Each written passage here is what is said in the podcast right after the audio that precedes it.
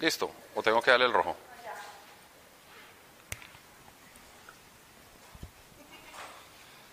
Bueno, les pido disposición para orar.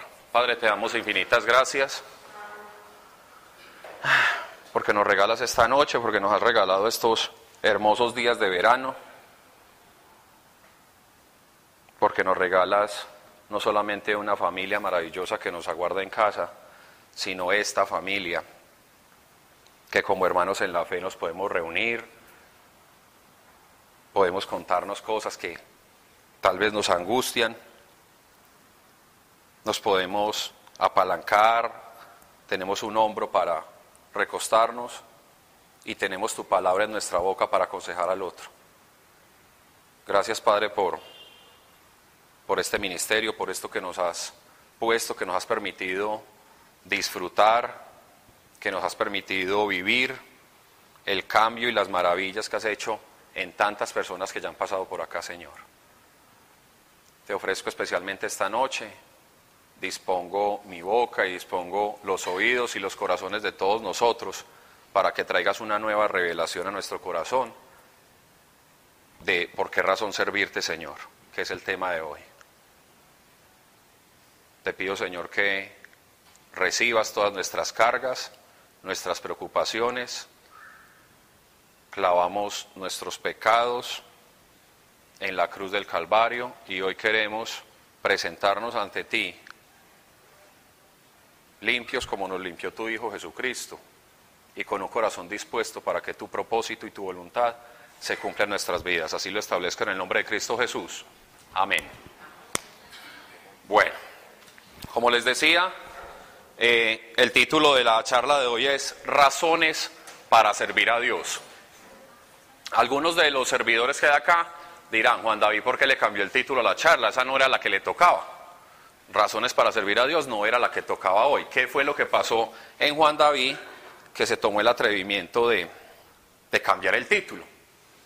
Realmente lo que siempre les pedimos a los servidores es que se pongan un poco, además del título, en sintonía con qué les está pasando, con qué les está viviendo.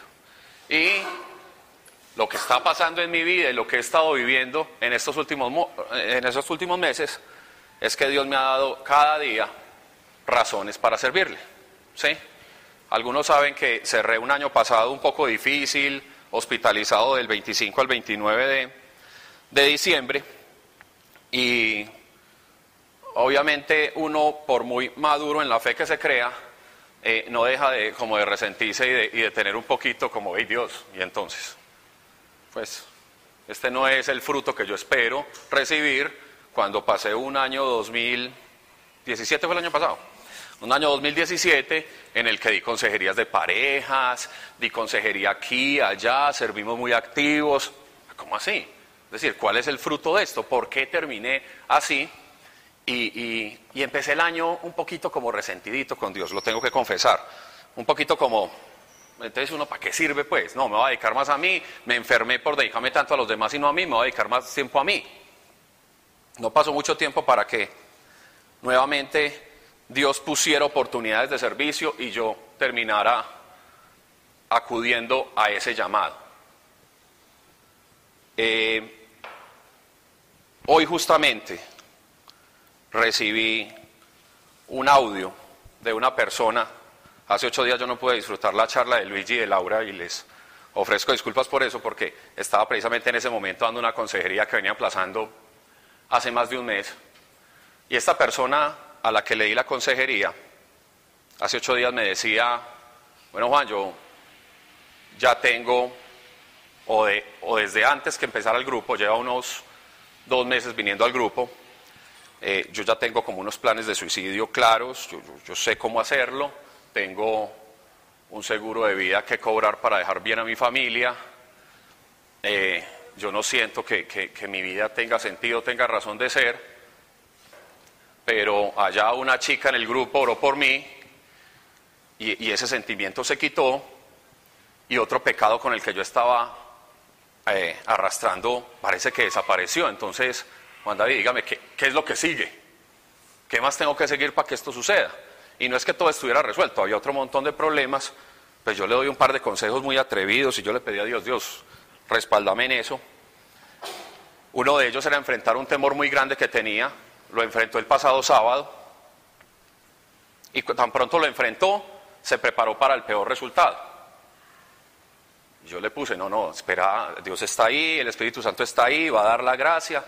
Y hice una oración, atrevida como esas oraciones de declaración donde uno quiere y pide por mucho. Se me, se me, olvidó volverle a hacer seguimiento a eso y le vine a escribir hoy, vení, ¿cómo vas? Y me pone un audio maravilloso que casi que da respuesta a esta pregunta, razones para servir a Dios.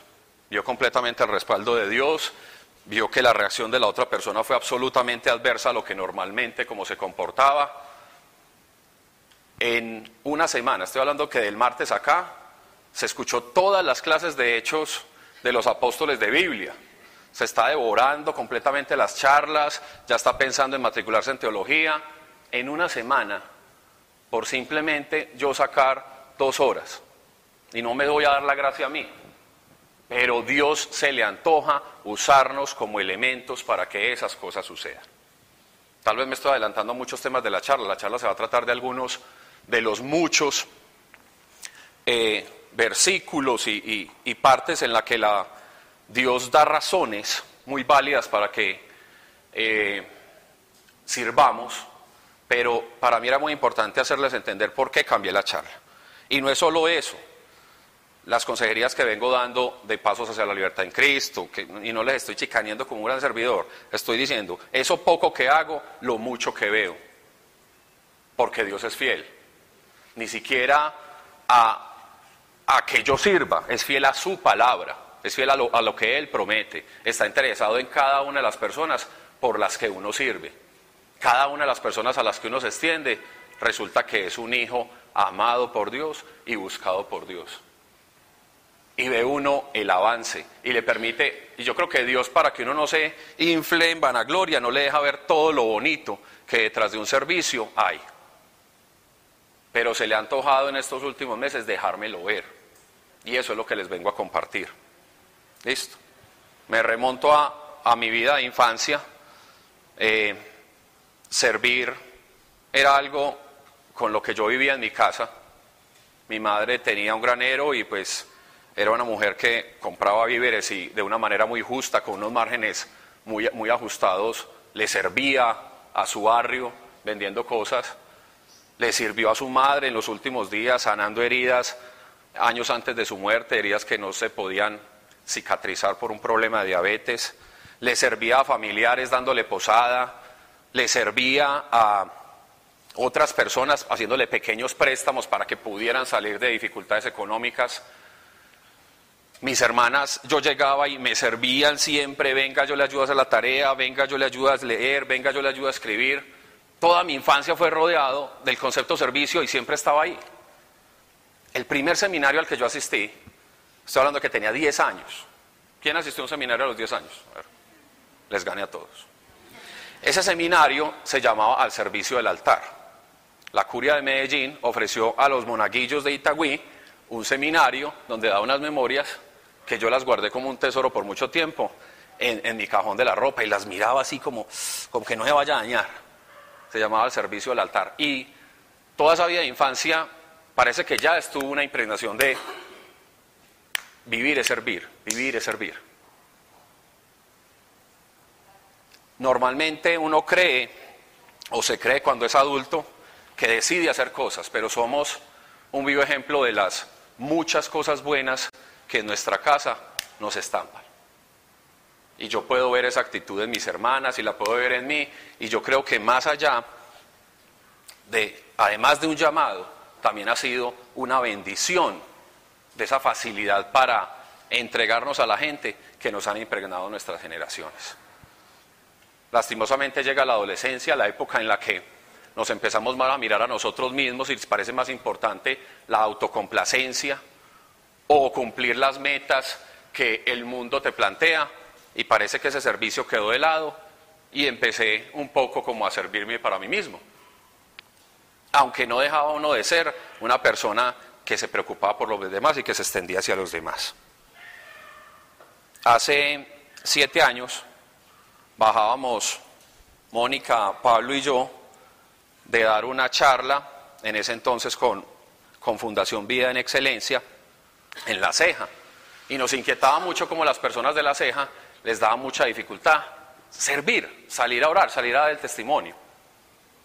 Y fue una discusión de una hora, más o menos lo que dura el viaje, el trayecto, alrededor de, bueno, necesitamos definitivamente hacer más. Hace siete años, en esa conversación, bajando de la ceja, fue que nació esto. Fue que nació, ah, Dios puso en nuestro corazón que necesitábamos hacer una escuela de servidores, formarlos más para que se sintieran, tuvieran más herramientas para salir a extenderse a los demás. Y simplemente fue una iniciativa que Dios puso en el corazón, pero nosotros no nos hicimos los sordos. Muchas veces Dios nos toca la puerta y nos hacemos los sordos.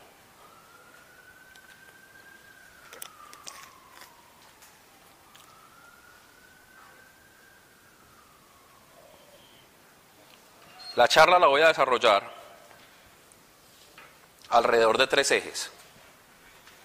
Las razones para servirle a Dios que respectan a Dios, las razones para servir a Dios que respectan al prójimo y las razones para servir a Dios que respectan a mí mismo. Listo. En las razones que respectan a Dios, para servir a Dios, que respectan a, Él mismo, voy a pedirles que lean algo de la palabra. ¿Alguien trajo Biblia? ¿Tiene, ¿tiene la palabra ahí? Salmo 24, 1.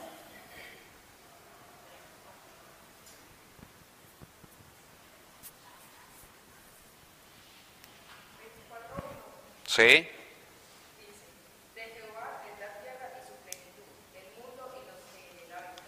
Ok, alguien que me lea Primera de Corintios, capítulo 10, versículo 26. Primera de Corintios 10, 26. 10, 26.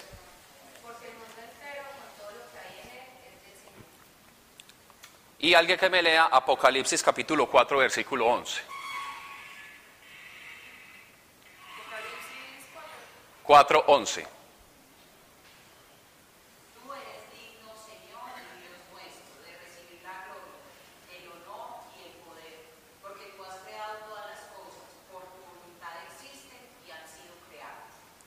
Si estamos buscando una razón para servirle a Dios, ¿cuál creen que es el punto en el que estamos que, me, me llevó a citar esos tres versículos? Que somos creación de Él, que Él es nuestro dueño. Y casi que cada una de estas razones pareciera tener una mentira del demonio que tenemos que dejar de creer y pasar a creer esa verdad de Dios. Por mucho tiempo yo no me creí creación de Dios. Por mucho tiempo yo tenía una mejor definición de cómo llegué al mundo o de, cómo se creó todo esto. ¿Sí? Y en esa rebeldía de lo que era la, fe que, profesa el, creacionismo, eh, yo, yo me resistía a eso. Pero detrás de esa resistencia hay también una pérdida de identidad de algo divino que llevamos dentro. Sabernos creación de Él, sabernos hechos a, su imagen y semejanza, nos va a permitir dar, tener un poquito de confianza para dar ese paso llamado servicio. Pero mientras creamos que estamos por nuestras fuerzas, no sintamos que hacemos parte de una creación divina o que hacemos parte de Él, parece que el servicio como que no va con nosotros porque estamos por allá aislados, unos solos, que no hacemos parte de un todo, sino que no, somos especiales por definición, pero no porque somos creación de Dios. Una de las, cada una de las que voy a leer, necesitamos que sean premisas de fe, que se afiancen en nosotros y que revisemos qué nos está haciendo o si, o si algo, nuestras tradiciones, estructuras mentales o las enseñanzas que hemos recibido, si algo va en contra de esto.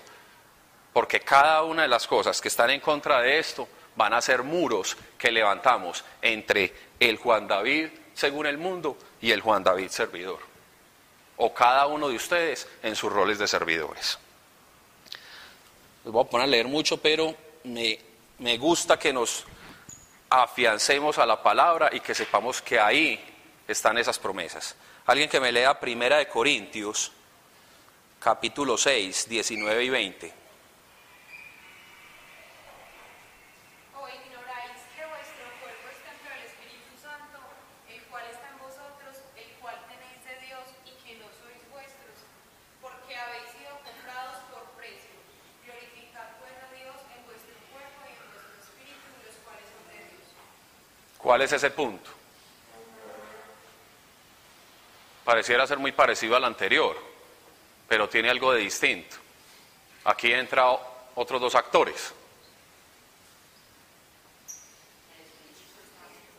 El Espíritu Santo ahí está en nosotros. ¿Y cuál es el otro actor que entra ahí en, en ese versículo? Jesús, Cristo. Fuimos comprados por la sangre de Cristo. No solamente somos creación de Dios, ya de por sí Él es nuestro dueño, sino que vuelve y paga por nosotros con un sacrificio infinito y nuevamente somos todavía más de Él. Cuando nosotros decimos, oiga, no, pero servir, no, pero es que tengo que hacer esto, tengo que hacer esto para mí, es que estoy yo construyendo este sueño, este estoy construyendo este propósito, es que estoy con estas metas, siempre con un montón de cosas que pertenecen a mí y que son planes míos conmigo.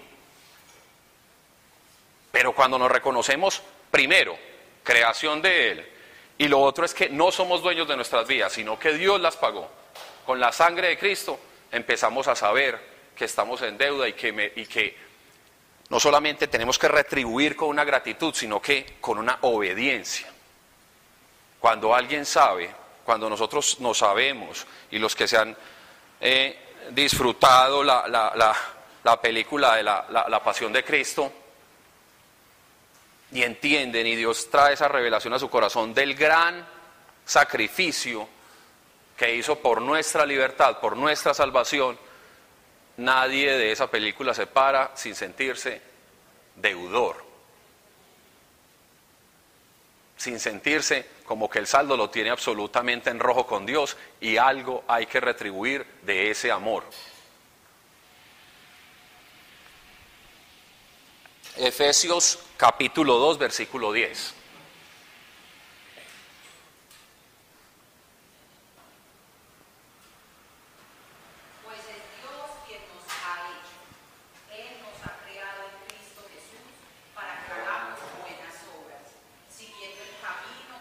nos había preparado de antemano. ¿Qué está diciendo ahí? Nuevamente nos reconocemos hechura suya, pero habla todavía algo que no había entrado en escena y es que hay un propósito, y es que hay un plan, y es que Él ya había preparado buenas obras para que nosotros participáramos en ellas. Es decir, para cada uno de nosotros hay un servicio que Dios ya preparó.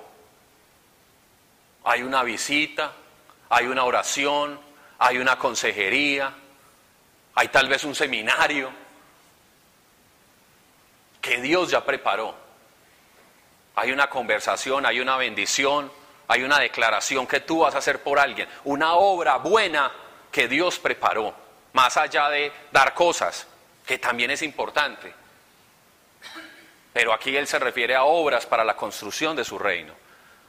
Otra razón, vamos en que somos creación suya, estamos comprados con la sangre de su Hijo y estamos ahora, nada más y nada menos, en sus planes. No somos simplemente un montón que, tiró ahí y se multiplicaron. Con cada uno de nosotros ha preparado un plan para que participemos del servicio, para que participemos de la construcción de su reino. Mateo 20, 26.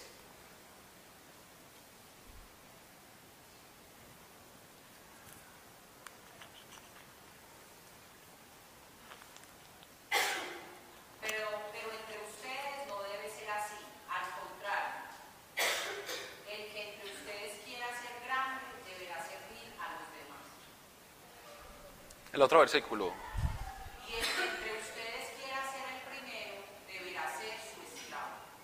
Más, el 28 también. Porque del mismo modo el Hijo del Hombre no vino para que le sirva, sino para servir y para dar su vida en rescate por una multitud.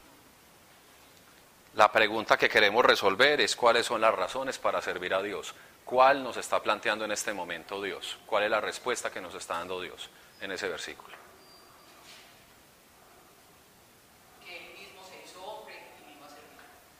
Que lo imitemos. Desde atrás está diciendo, háganse pequeños, así como Él se hizo pequeños el jueves santo en cuando lava los pies de los apóstoles. No solamente nos crea, no solamente nos compra, no solamente, que no me escape, nos, nos involucra en sus planes, sino que además presenta toda una vida ejemplar para que nosotros sigamos un ejemplo. Vea, esto es lo que tienen que imitar, háganlo así. La famosa pregunta, ¿y qué haría Cristo? Cuatro, no solamente razones, sino inclusive herramientas por las cuales vale la pena servir. Si el Hijo de Dios, si Dios hecho hombre, vino aquí a servir, ¿quién te crees vos que no estás buscando el servicio? ¿O de quién te sentís hijo?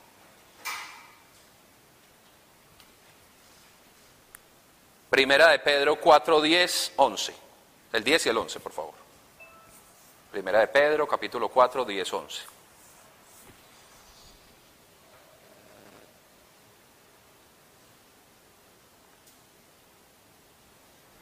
Como buenos administradores de los diferentes dones de Dios, cada uno de ustedes sirva a los demás según lo que haya recibido. Cuando alguien hable, sean sus palabras como palabras de Dios. Cuando alguien preste algún servicio, préstelo con las fuerzas que Dios le da. Todo lo que hagan, háganlo para que Dios sea alabado por medio de Jesucristo, a quien pertenece la gloria y el poder para siempre. Amén. Amén. ¿Cuál es la respuesta que Dios nos está dando ahí de razones para servirle?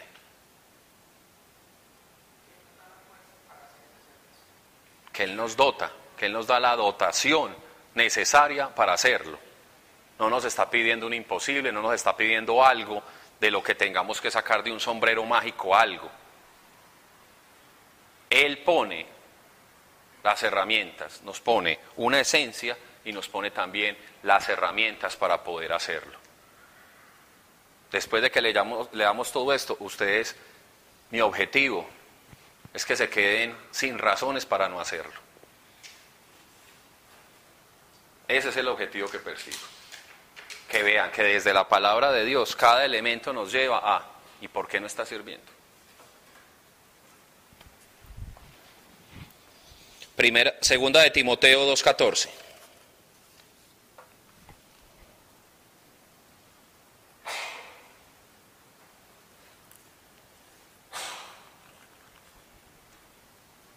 Recuerdan a los otros y recomiéndales delante de Dios que hay que evitar las discusiones. No sirven para nada. Lo que hacen es perjudicar a quienes Sigue. Haz todo lo posible por presentarte delante de Dios como un hombre de valor comprobado, como un trabajador que no tiene de qué avergonzarse, que enseña debidamente el mensaje de la verdad.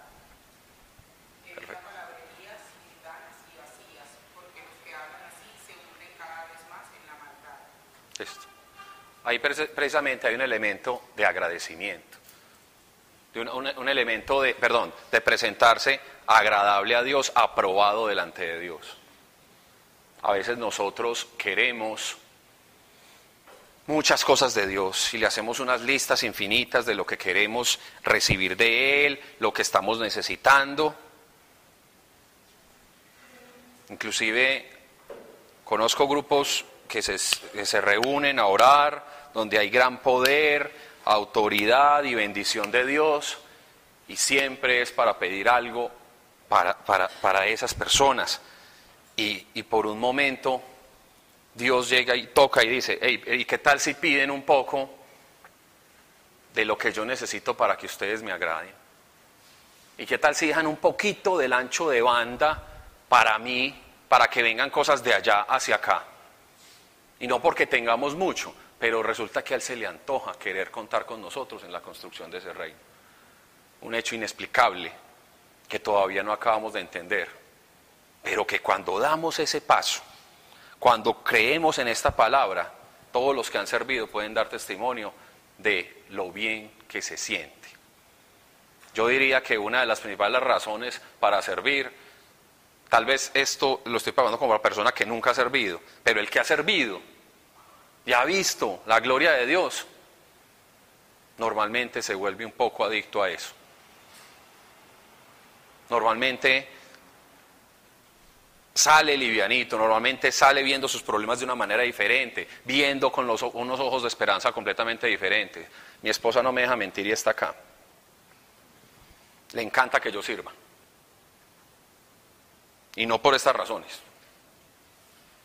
El Juan David que llega después de que sirve es un Juan David distinto, es un Juan David que mira con ojos de esperanza, que está desestresado, que toda esa problemática que trae del trabajo parece que se difuminara. Que todo ese pesimismo de los pensamientos del futuro, de cómo vamos a hacer con esto y con aquello, pareciera que desapareciese. Es por eso que yo decía, no debo dar este tema, debo dar este.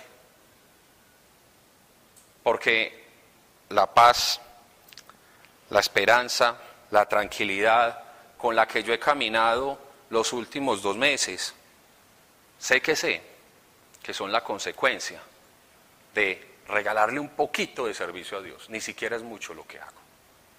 Ni siquiera podría decir que diezmo, porque no, oro, no sirvo 2.4 horas al día. Ni siquiera es eso. Pero de ese poquito que me arriesgo, viene un montón de beneficio que yo les digo, supera y hace más llevadero cualquiera de las necesidades que ustedes me puedan manifestar acá. Yo no vengo a promocionarles que ustedes se conviertan en servidores de aprender, servir y vivir. Yo vengo a decirles, el propósito de sus vidas no se va a ver cumplido, satisfecho, completo ni pleno si no sirven hace parte del diseño, hace parte del plan de Dios, hace parte de su creación, es coherente con el sacrificio que hizo en esa cruz. Si usted no da ese tercer paso, aprender, vivir, servir, si usted no da ese tercer paso, va a estar atorado en su autocomplacencia. La, la, preocupación que nosotros veíamos en otros servidores, en, esa primera, en ese primer grupo al que pertenecíamos, donde veíamos que llegaban a Cristo, sabían que existía la salvación. ¿sí? Es como llegar a una fiesta maravillosa y quedarse en la puerta, esperando a estar lo suficientemente bien vestido, a tener toda mi vida resuelta para poder pasar a la fiesta que es la construcción del reino de Dios. Y una de las cosas que no los dejaba pasar de esa línea era estar poniéndole condiciones a Dios de todo lo que me tenés que resolver. Que no es servicio para los demás, es sírvame a mí mismo, resuélvame esto, Dios sírvame a mí, sírvame, sírvame, sírvame. Y cuando me haga todo esto yo voy y sirvo. Falso. No lo vas a hacer ni siquiera si te lo regala. Porque si saber que Cristo murió en la cruz por vos, que es lo más grande, la muestra más grande de amor, el regalo más grande que te puede dar, no es suficiente para que vos des el siguiente paso y entres a la fiesta, a la construcción de ese reino, donde vos tenés un rol, donde vos tenés una función. Si eso no te lo da, nada te lo va a dar. Ni la finca, ni el carro, ni la maestría, nada te lo va a dar. Y es que no has comprendido todavía la dimensión del regalo, del primer regalo que te dio. Es una invitación. Y yo sé que es, eh, y me pasaba desde hace siete años. Ah, ¿quién va a dar la charla hoy? Juan David. Ah, ese como es de regañón. No, no, yo más bien no voy a ir. Fue muy bonito porque ese día Dios me confirmó que no debía parar de regañar. Porque a esa persona que no me lo contaron, él fue el que luego me lo confesó, que pensó eso, que eso pasó por su mente. Finalizando esa charla y esa oración al final, Dios le quebranta y, le hace llorar mucho y luego me cuenta esa circunstancia, es que Dios le puso eh, eh, ese respeto por, puso en su corazón, vos tenés que escuchar lo que ese hombre te va a decir. Y luego tuvo la valentía de, confesármelo y yo, y yo avergonzado porque, bueno, yo siempre he sospechado pues que no soy el, el más popular, pero, pero, pero el, el- el tener esa valentía de decir, ve, yo estaba pensando esto, yo dije esto y Dios me confrontó así. Entonces yo dije, ah, bueno, entonces Dios no se desagrada de esto, me tocará seguir siendo así. Porque lastimosamente muchas personas dicen, nos encanta ir al grupo porque nos dan tantos elementos para sentirme bien conmigo, para entender cosas de mí, para avanzar con cosas mías, para sanar mi corazón, para mí, mí, yo, mí, a mí. Pero esta es la charla no popular. Esta es la charla donde hay muchas soluciones para su mí y para su yo, pero que se hacen de la manera contraria a la que el mundo piensa que se deben hacer las cosas. Usted quiere sentirse bien, dedique mucho tiempo para usted. Dios dice lo contrario. Usted quiere que un proyecto suyo le vaya bien, dedíquele mucho tiempo suyo, a su proyecto. Y Dios enseña lo contrario. Y si no que lo diga Mónica, cada vez que Dios le interrumpe su disciplina laboral y le mete un servicio y le mete otro servicio y le mete otro servicio. Y Mónica llega como, como entre con esa sonrisa y como, Dios, pero entonces ¿cómo querés? A donde voy, abro una oficina y pretendo trabajar, me pones trabajo, me pones servicio y sirva y sirva y sirva. Y Dios por detrás adelanta y adelanta pasos. Él quiere hacernos partícipe de su preocupación y cargar las nuestras. Pero como nos, enseñaron a ser los independientes, los autosuficientes, no. Si esta empresa, si esta maestría, si este proyecto va a salir adelante es porque yo estoy en él y yo lo tengo que sacar adelante. Y Dios dice, necio, te tengo un proyecto más grande, que es la construcción del reino, salvar vidas. Participar en el proyecto que los otros te los doy por añadidura. No, no es, no queremos aceptar eso.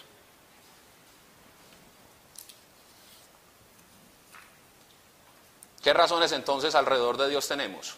A ver, si pusieron atención. La primera, creación. Nos compró con sangre. Hay un plan, estamos en sus planes. Nos dotó, imitar a Jesús. Y gratitud. Y gratitud. Cuando enlisté las de respecto al prójimo, pareciera que antes estaba enlistando no las razones, sino las principales dificultades que tenemos a la hora de servir. Pareciera que esto fuera todo lo contrario y las barreras principales que tenemos a la hora de servir. Una de las primeras es compararnos unos con otros. ¿Quién de aquí no ha servido? Porque es que Isabel ora muy bonita. Es que Paola, esas, esas charlas son muy charras. Es que Pablo tiene, ese Pablo se las sabe todas.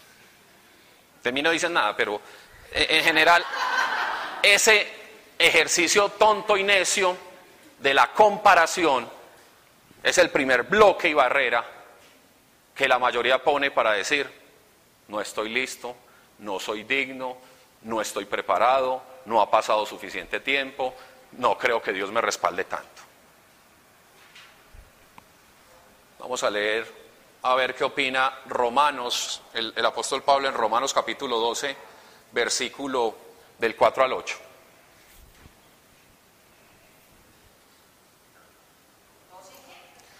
Romanos capítulo 12, desde el versículo 4 hasta el 8. Sí, Laura.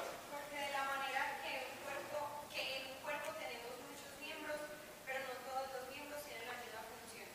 Así nosotros, siendo muchos, somos un cuerpo en Cristo y todos miembros los unos de los otros. De manera que, teniendo diferentes dones, según la gracia que nos es dada, si el de profecía, úsese conforme a la medida de la fe, o si del servicio, en servir,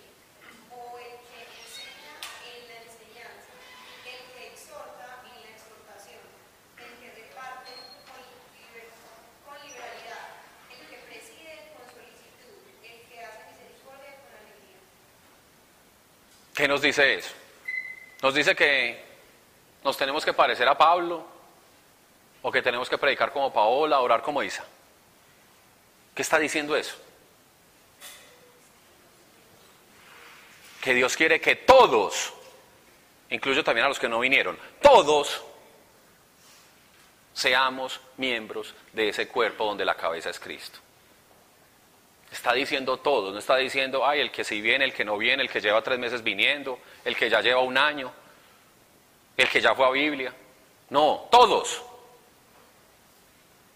Pero nos resistimos a ser parte del cuerpo de Cristo porque el mundo nos dio una pinche identidad con la que estamos muy amañados y con la que nos sentimos muy singulares, muy completos y muy autosuficientes. Y eso es falso, no se engañen más. Necesitan,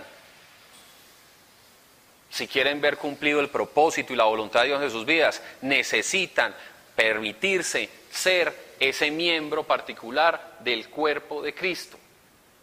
Esa partecita ocupar ese lugar, ese lugar, dejar de resistir que se ocupe ese lugar. El que exhorta en exhortación, exhortar no te hace popular.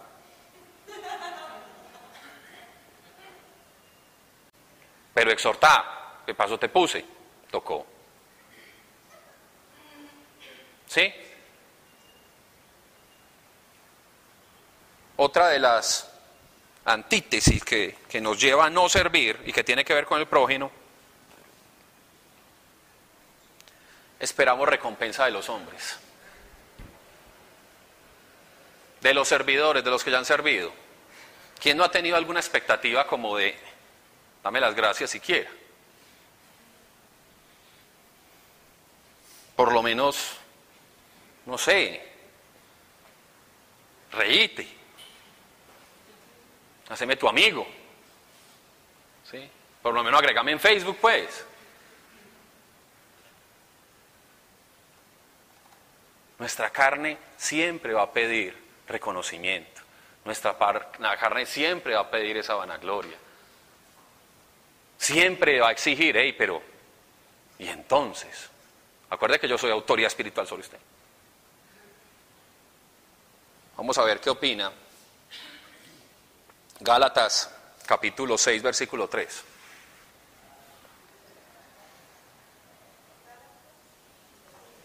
No, no, no, no, no, no, no, no lean ese, ese no era. No, no, respecto a ese es otro, perdón. Colosenses 3:22.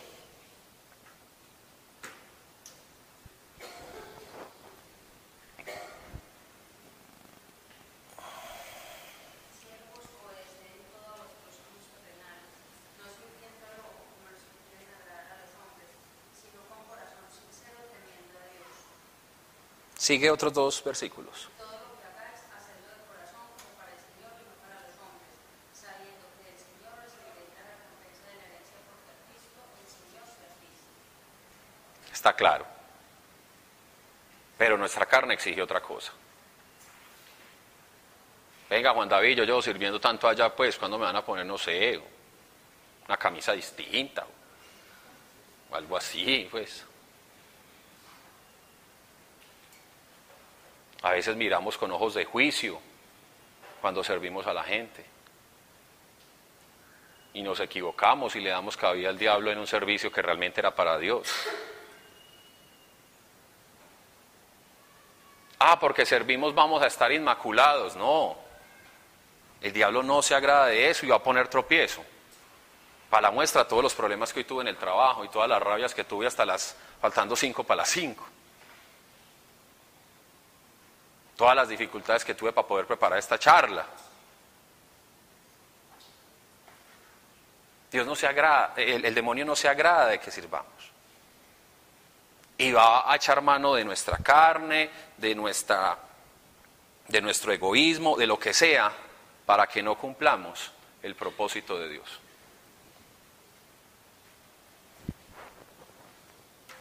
El, de no compararse con otros era otro, me equivoqué. Le, regálenme Gálatas capítulo 6, del 3 al 5.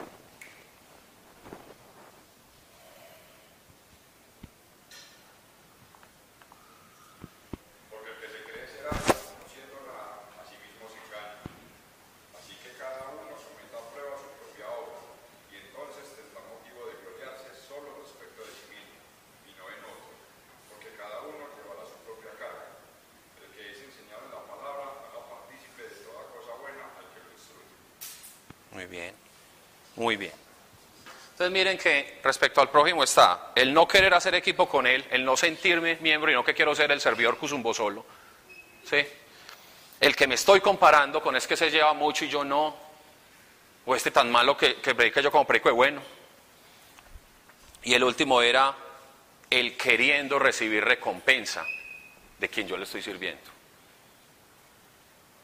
Tres cosas que orbitan alrededor del prójimo y que se vuelven razones para servir a Dios o por el contrario se vuelven piedras de tropiezo para no hacerlo. Vamos ahora con cuáles creen ustedes que son aspectos por los cuales que tienen que ver conmigo. En eso sí somos expertos. Que tienen que ver con mis beneficios, con lo que yo quiero, con lo que yo necesito, con lo que yo deseo que estén alrededor del servicio. Ustedes ya han ido mucho a clases de Biblia, muchos de ustedes. ¿Cuál creen que podría ser una palabra que aplicara a una razón para servir y que me beneficie a mí? ¿Será que existen? Excelente. ¿Cuál más? ¿Cuál otro ejemplo?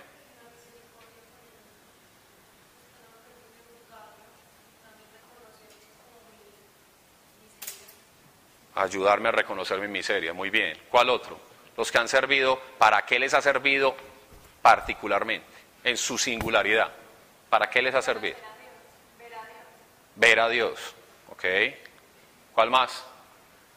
André. La formación del carácter. Muy bien. ¿Quién más? ¿Quién más ha recibido beneficios? Siente, se siente beneficiado con el servicio. Mariana. para ser, pues, como recibir misericordia, pues, como aprender a ser misericordioso con el otro. Ok. Ok. para ser bendecido de lo que se está enseñando. Porque cada vez que uno habla y enseña lo que Dios está poniendo en el corazón, uno mismo es el primer bendecido por eso.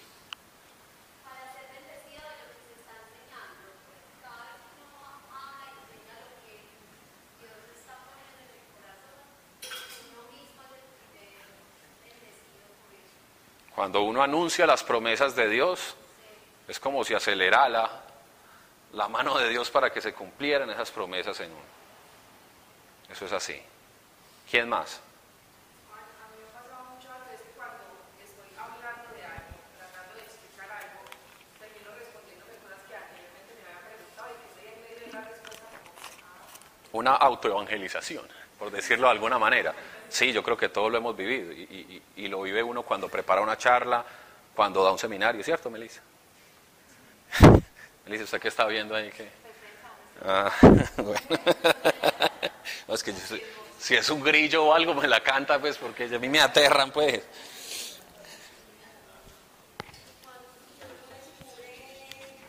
nuevas cosas que no habían sido conscientes, o claro, se hace consciente, pero es que no me había dado cuenta de gigantes, miedo, rechazos,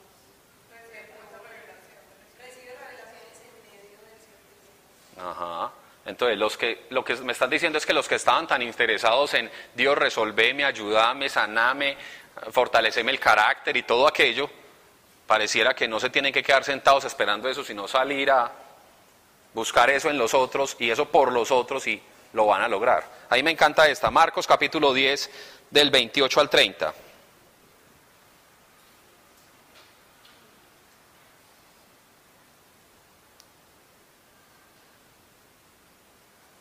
Pedro comenzó a decir, nosotros hemos dejado todo lo que teníamos y te hemos seguido. Jesús respondió, les aseguro que cualquiera que por mi causa y por aceptar el Evangelio haya dejado casa, o hermanos, o hermanas, o madre, o padre, o hijos, o terrenos, recibirá ahora en la vida presente cien veces más en casas, hermanos, hermanas, madres, hijos y terrenos, aunque con persecuciones. Y en la vida venidera recibirá la vida eterna. ¿Cuál- ¿Qué, qué no daríamos por quitar ese asterisco de, pero en persecuciones, no? sí. Como en una edición de esas, o uno de los escribas no se le pasó por alto. Hay una promesa tanto para la vida terrenal como para la venidera, con Dios. Como está la otra parábola de no hagan tesoros en la tierra, donde la polilla y el orín corrompen y los ladrones minan y hurtan, sino en el cielo. Cuando nosotros tontamente queremos reconocimiento de que le servimos a alguien y queremos que esa persona nos alabe, lo que nos estamos sacando es un tesoro infinitamente invaluable que sería mejor que lo pagara Dios.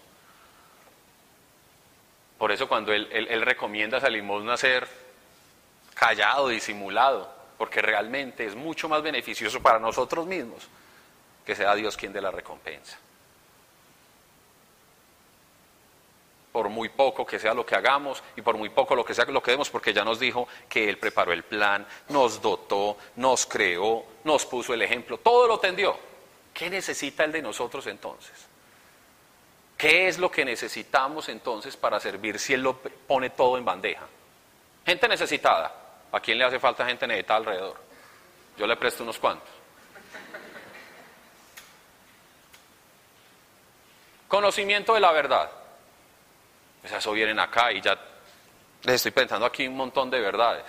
Y con que se lleven una, ya son ricos. ¿Qué más que me conviene a mí, que me convenga a mí, es una razón para servirle a Dios? La paz, el gozo, la esperanza que le da a uno. Lo que vos decís, el día que uno está más mal, que tiene más pereza de hacer cualquier cosa por otra persona, la hace y sale súper premiado. Muy bien.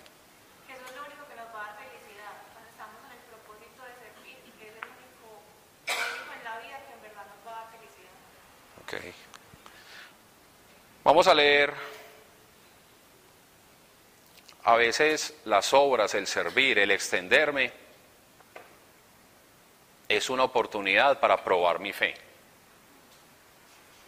Para probar mi fe, para poner a prueba mi fe. Vamos a leer Santiago capítulo 2 del 14 al 17.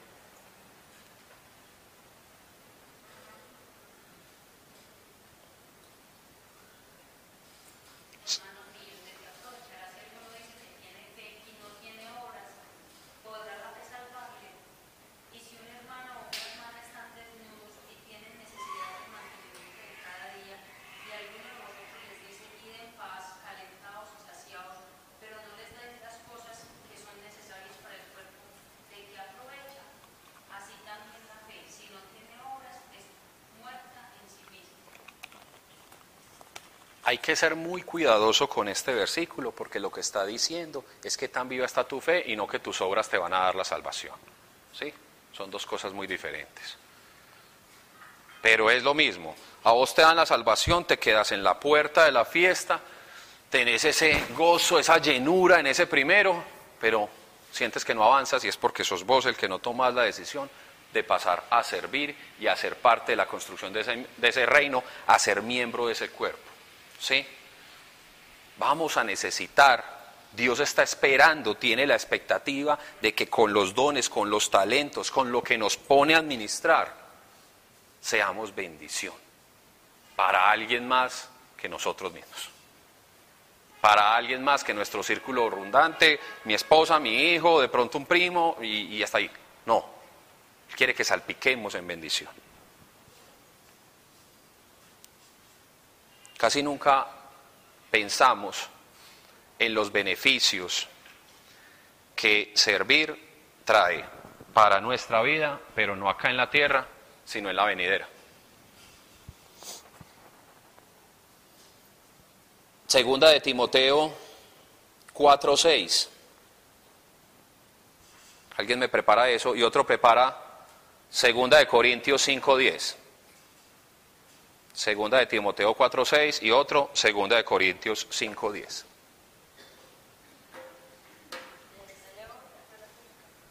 Yo ya estoy a punto de ser derramado como una libación y el momento de mi partida se aproxima. Es el 6.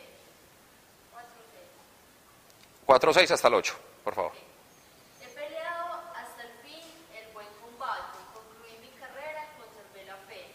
Y ya está preparada para mí la corona de justicia que el Señor, como justo juez, me dará en ese día. No solamente a mí, sino a todos los que hayan aguardado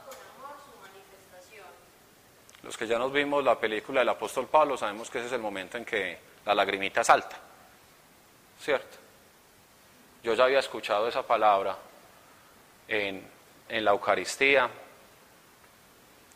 de, de la muerte de, del tío de Mónica que, que fue sacerdote.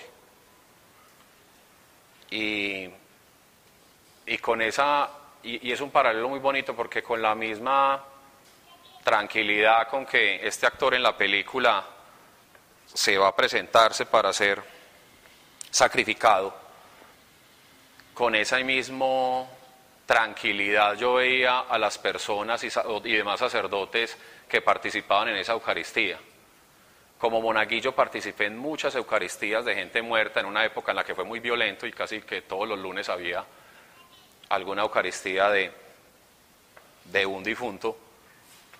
Y es la única Eucaristía en la que he visto una particular alegría, una particular paz y tranquilidad de saber que ese sacerdote había peleado la buena batalla, había acabado la carrera y había guardado la fe.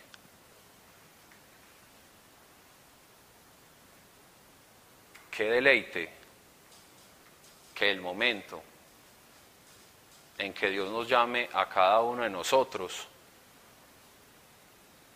hayamos sido lo suficientemente obedientes para que estas palabras sean las que pudiéramos decir antes de ir a su presencia. Solo va a pasar, solo va a pasar si te permite servir, si te permites que el propósito de Dios se cumpla en tu vida. Corintios, ¿quién la tiene? Segunda de Corintios 5:10.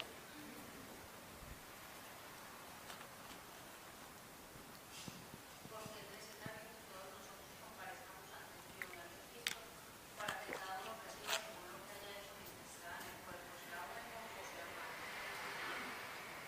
11. Dale, el otro. Conociendo pues el temor del Señor, persuadimos a los hombres, pero a Dios les manifiesto lo que somos, y espero que también lo sea a vuestras conciencias.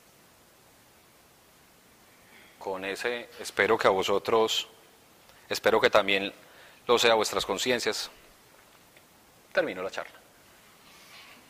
Preguntas. ¿Es muy duro hoy? Oye,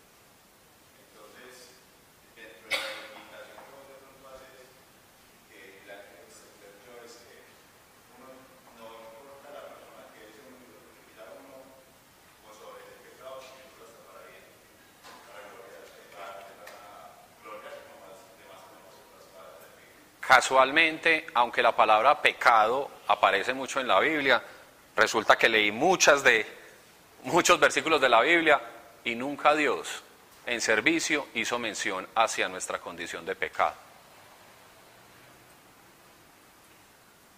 O en algún momento nos deshabilitó por pecadores para hacer su obra.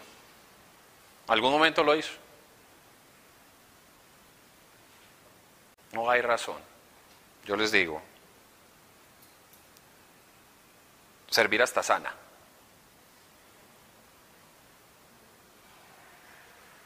Servir bendice, servir desata bendiciones. Mariana.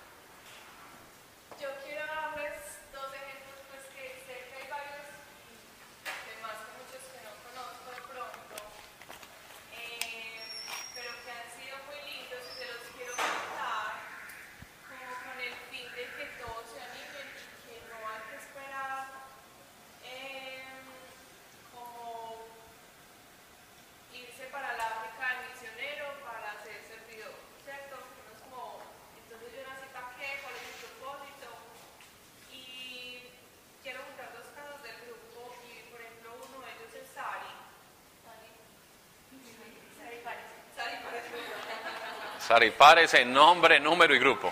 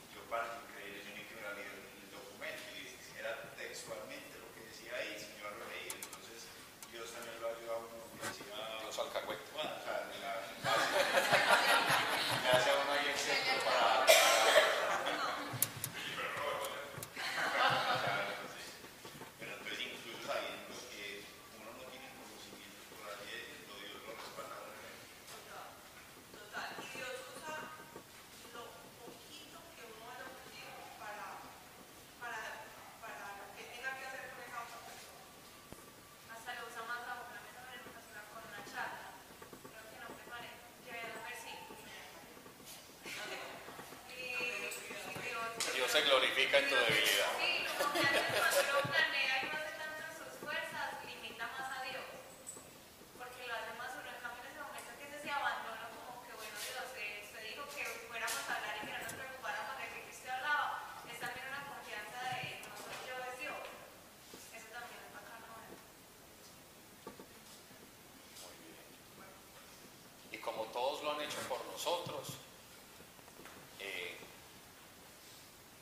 momento un servidor con experiencia, entre comillas, nos quiso llevar de la mano, nosotros no seamos mezquinos con eso. ¿sí? Invitemos personas que tal vez el servicio es una cosa súper extraña, por lo menos a que te vean servir. A eso me invitó mi esposa, eso fue hace más de, de 10 años, ¿cierto? Y yo la acompañé como para que no le pasara nada y terminé dando la mitad de la charla. Entonces, permítanse eso. Hoy vamos a hacer un ejercicio para eso, pero vamos a rematar con una oración.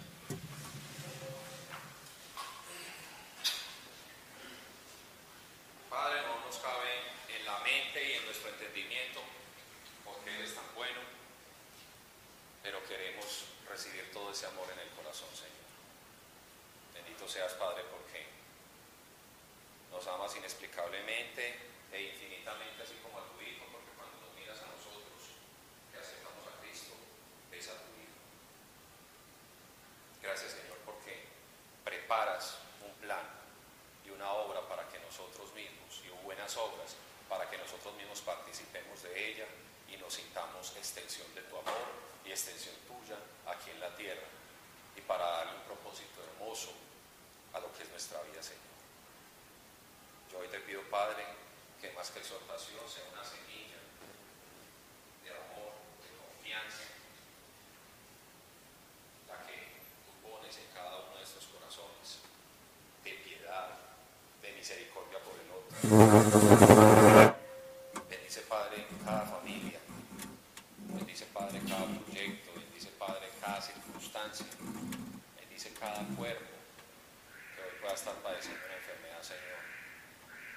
Yo declaro sanidad en todos los aquí presentes y en todos los enfermos aquí representados, Señor. Echamos fuera toda enfermedad. Echamos fuera todo espíritu de suicidio, de rechazo de la vida. Echamos fuera, Señor, todo espíritu de separación. Restablece hogares con esta oración, Señor. Estamos en acuerdo y donde varios se ponen de acuerdo, tú estás aquí, Señor. Y erradicamos completamente espíritus de separación de nuestras líneas de familia, Señor. No más hogares quebrantados. Así lo declaro en el nombre de Jesús. Amén. Bueno, entonces, cada una de las personas, cinco de las personas que han orado habitualmente, van a tomar de la mano a alguien que saben que no ha orado nunca y va a pasar al frente a hacer ese ejercicio de oración. Entonces, en un juego de dos por uno, ¿cierto? Dos oran por el que hace la fila. Listo. Háganse visibles, aunque se quieren hacer invisibles, las personas que, que nunca han orado y permítanse disfrutar ese momento y sentir el poder de Dios. ¿Quiénes me ayudan? 사람이 여러 상에 입안했다는 거잖아.